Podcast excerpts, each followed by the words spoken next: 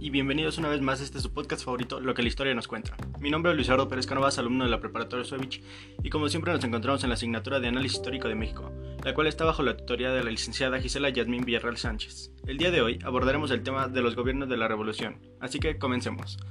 Nuestro primer tema es Presidencia Provisional de Adolfo de la Huerta. Adolfo de la Huerta fue presidente provisional a finales de mayo a noviembre de 1920 durante esos seis meses las tareas fundamentales fueron lograr la paz interna y preparar los comicios para elegir al siguiente presidente constitucional. La primera consistía en eliminar el peligro que constituían los caudillos, que orilló a salir del país. A otros irreconocibles se les condenó a muerte. Con Villa pactó una rendición oficial. Con los obreros y zapatistas fue Obregón quien manejó hábil y aprovechó la muerte de Carranza. Respecto a la política exterior, era conseguir el reconocimiento oficial de Estados Unidos, que no estaban en buenos términos ya que con la aplicación de la Constitución se vieron afectados los intereses de los vecinos. Presidencia de Álvaro Obregón. Una de las peculiaridades del Estado populista es la motivación y el control de las masas asalariadas urbanas para el aparato estatal, específicamente por el Poder Ejecutivo. La conciliación de clases significaba para Obregón transformar la lucha revolucionaria en trabajo. Tal tarea tenía una sola meta, salvar el capital garantizado los derechos del obrero, pero en el lenguaje populista se marcó como el socialismo. Para sofocar las rebeliones, reorganizó al ejército y buscó destituir la fuerza de jefes militares. Al finalizar su gobierno, Obregón favoreció la candidatura de Plutarco Elías Calles, provocando descontentos como el de Adolfo de la Huerta, que renunció a su cargo de secretario de Hacienda para ponerse al frente de la revuelta que ya había organizado contra la imposición de Obregón. En marzo de 1924, el movimiento fue liquidado. Gracias a la habilidad de Obregón, Calles habría de ser el próximo presidente destinado a, a continuar su obra. No había obtenido el reconocimiento de Estados Unidos y estaba consciente de que el capital mexicano era insuficiente para llevar a cabo la reconstrucción económica del país. Y opinaba que el único camino a seguir era permitir la inversión extranjera, teniendo cuidado de que esto no significara hipotecar la soberanía del Estado. Y fueron los estadounidenses quienes enviaron un proyecto de tratado, amistad y comercio. Condicionando el reconocimiento y su manera de actuar fue negociar mediante el convenio de la Huerta Lamont, la deuda que no había sido garantizada y los tratados de Bucareli. Es así como por fin logra su reconocimiento en un momento muy oportuno para Obregón, quien pudo contar con el apoyo estadounidense para sofocar la rebelión huertista. La relación que guardó Obregón de la política agraria con los planes de reconstrucción económica era fomentar la pequeña agricultura mediante un decreto de tierra libre.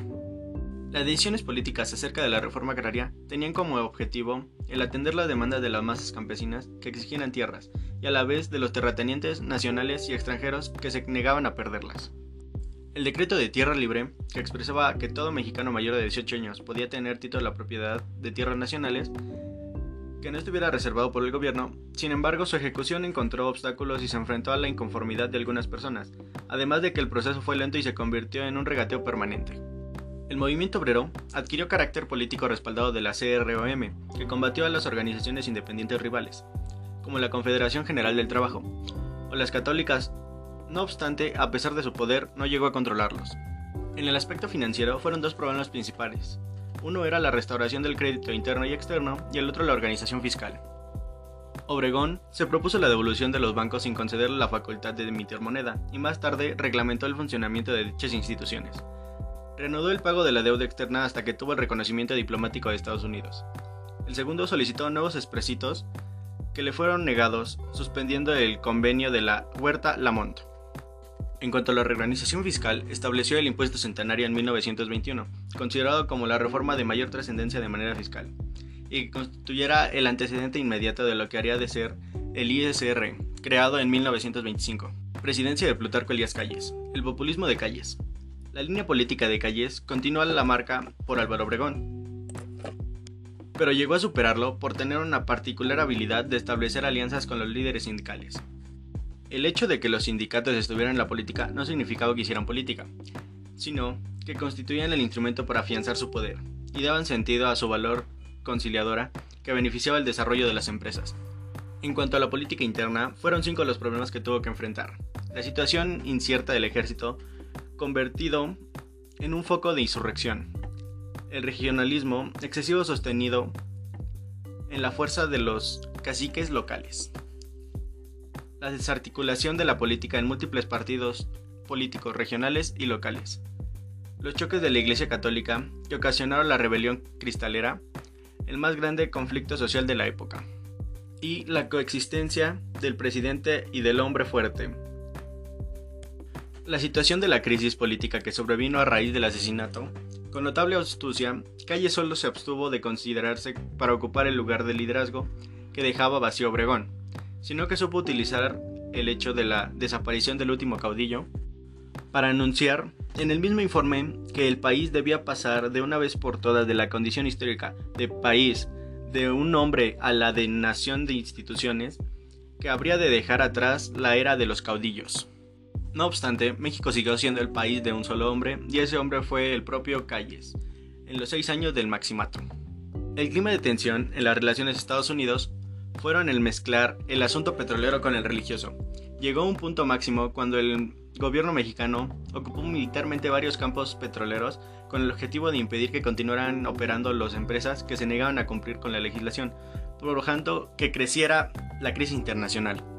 En 1927, Coolidge reemplazó al embajador James R. Shelfield, perteneciente a la línea dura de su gobierno por Monroe, que procuró presentar las demandas estadounidenses de tal manera que no parecieran lesionar a los intereses mexicanos, permitiendo arreglar el conflicto en todos sus puntos y reanudar el tratado amistoso entre los dos países.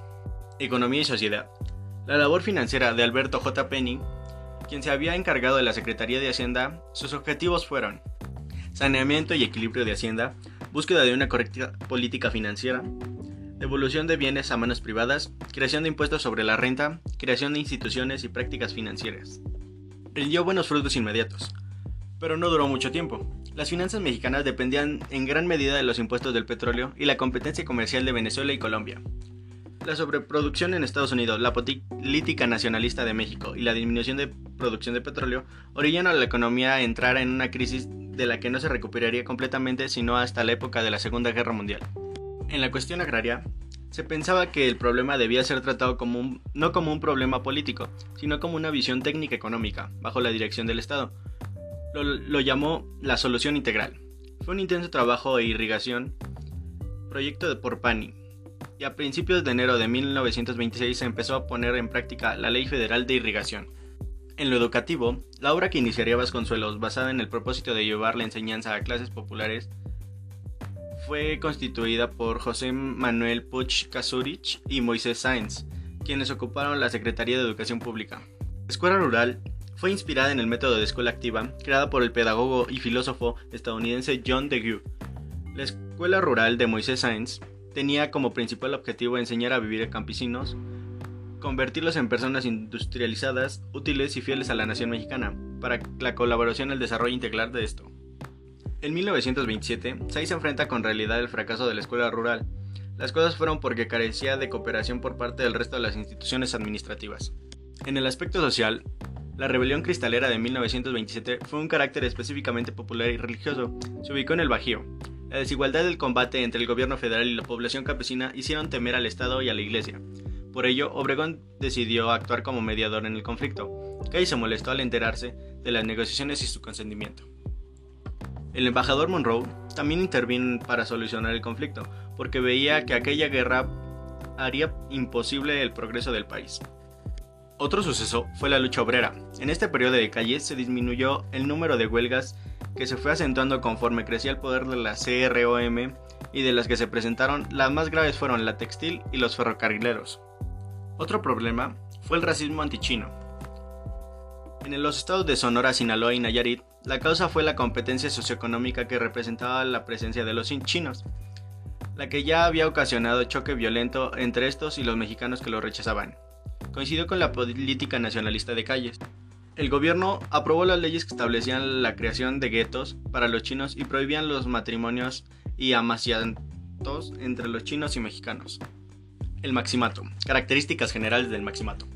Se denomina maximato al periodo de 1928 a 1934, durante el cual la política mexicana estuvo dirigida por el hombre más fuerte, o el hombre fuerte, en el que se convirtió Plutarco Elías Calles, después de la muerte del último caudillo Álvaro Obregón.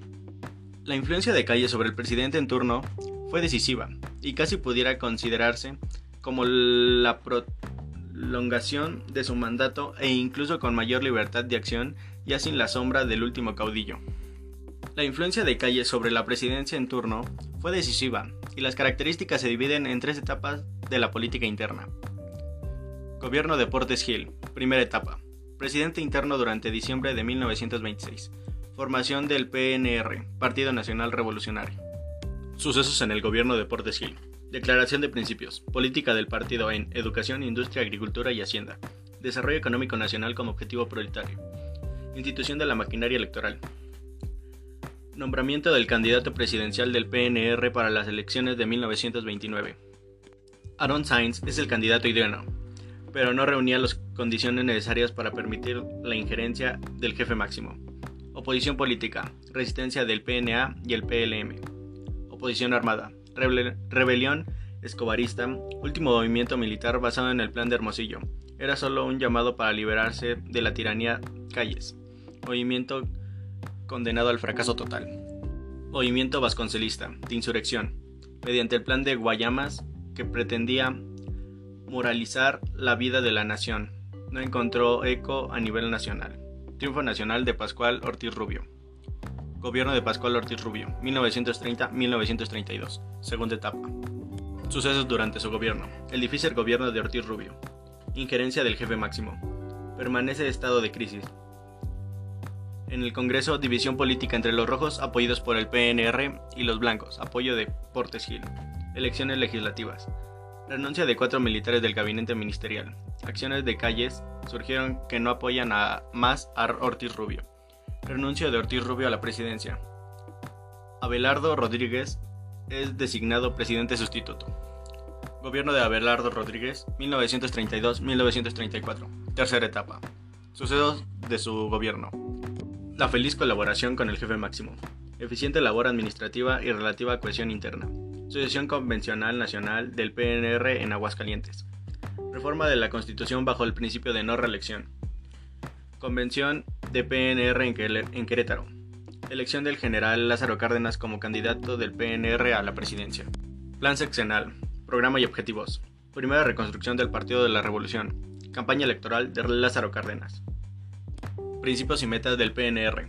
Los principios y metas del PNR frente a la realidad social y política del país a finales de la década de 1920 fue centralizar la política mediante una maquinaria nacional que fuera controlada por una sola persona. Se mantenía el principio federativo al señalar que se representaría la autonomía de los partidos locales. La estrategia de Calles para iniciar la industrialización fue utilizar el partido como único recurso para efectuar pacíficamente la transmisión del poder, suprimiendo de esta manera el riesgo de una guerra civil. Divisionismo político y sindical surgió como consecuencia de la formación del PNR. Los líderes del PNA y PLM se distanciaron de calles por el asesinato de Álvaro Obregón y porque temían que tras el proyecto del nuevo partido se oculta el deseo de calles de perpetuarse en el poder. Rebelión escobarista. La rebelión tuvo para los organizadores el efecto contrario de justificar la existencia de la maquinaria política recién puesta a funcionar por calles y de provocar que ésta saliera del conflicto con mayor fuerza política, debido a que tuvo un último lanzamiento militar llevado a cabo por los militares obregonistas que se vieron destacados para la asociación presidencial. La consolidación del PNR y de la lucha contra los focos de insurrección escobarista provocó que Calles fuera afirmándose como el verdadero líder político, porque al disminuir la fuerza del obregonismo, la figura de Calles pudo dominar más abiertamente la política nacional. Se consideraba como dualismo de poder o una diarquía, el margen de decisión estrecho del presidente manifestado, característica de poca autoridad y convirtiéndose en dóciles instrumentos, la cual desembocaba a su vez en una grave decisionismo político entre los callistas y algunos colaboradores del presidente que se oponían a la injerencia del jefe máximo en los asuntos del gobierno.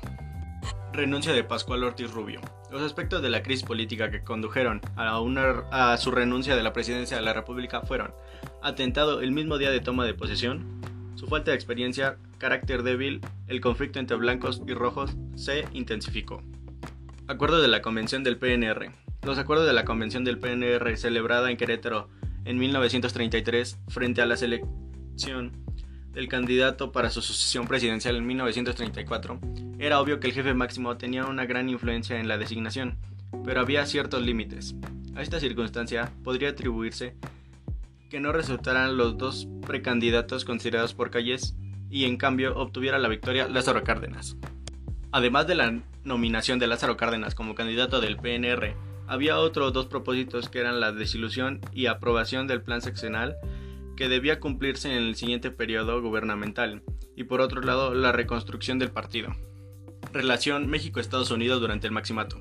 A pesar del clima favorable que existía en las relaciones entre los dos países, los problemas fueron la existencia de un doble poder político mexicano, deuda externa, asunto petrolero, deportación de los trabajadores mexicanos de Estados Unidos, de más de 3.000 trabajadores, la imposibilidad de México de protestar, asunto de Nicaragua, aceptado México a Sandino como exiliado político, asunto que no llega a provocar el disgusto del gobierno de Estados Unidos.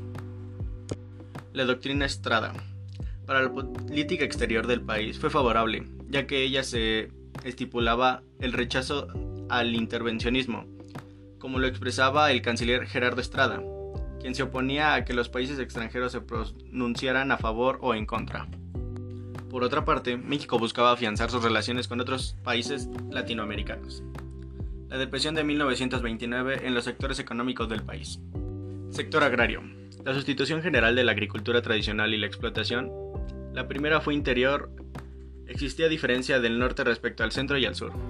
Minería y petróleo. La minería sufre los efectos de la crisis ya que estaba en manos de empresas extranjeras. Respecto al petróleo tuvo tres variantes en el periodo de baja en la producción, la creación de Petromex y el cambio del consumo. Industria manufacturera y eléctrica. La crisis no afecta negativamente a la primera, pero sí a la eléctrica, por ser manejada por capital extranjero.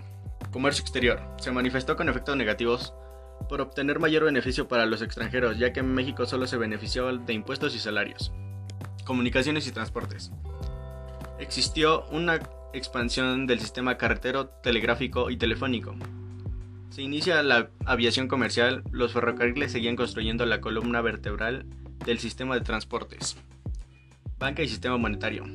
Dos fueron los hechos que modificaron el Banco de México. Primero la crisis mundial. Dirección de calles. Los efectos fueron abandono del patrón oro, regreso de Pani, devaluación del dólar y la recuperación de la moneda nacional.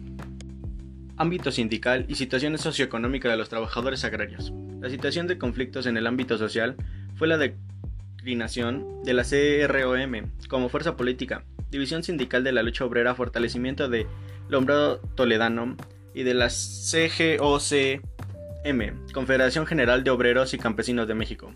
Como resultado de una tenía nueva confederación en analiza con Cárdenas. La situación socioeconómica de los trabajadores agrícolas durante este periodo 1928-1934 es relevante porque el reparto agrario fue distinto en cada una de las etapas. La situación del campesino sufrió la presidencia de la hacienda.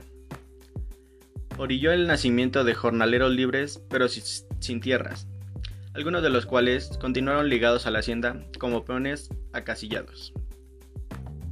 Respecto a la legislación agraria, se nota la influencia de Cárdenas, sobre todo en la ley de patrimonio ejidal, y después se expidió el Código Agrario, que en 178 artículos tenía a unificar toda la legislación vigente en manera agraria. En manera de educación fueron dos aspectos relevantes. La autonomía completa de la Universidad Nacional Autónoma de México. Laicismo absoluto impuesto por Narciso Basols, que introdujo la educación sexual en las escuelas primarias, pero fue considerada por la moral religiosa del pueblo mexicano, por la Iglesia y la unión de padres de familia como el primer paso hacia la educación social, ya que aprobada por el PNR. Pero la presión de la opinión pública fue tan fuerte que tuvo que renunciar a la Secretaría de Educación Pública.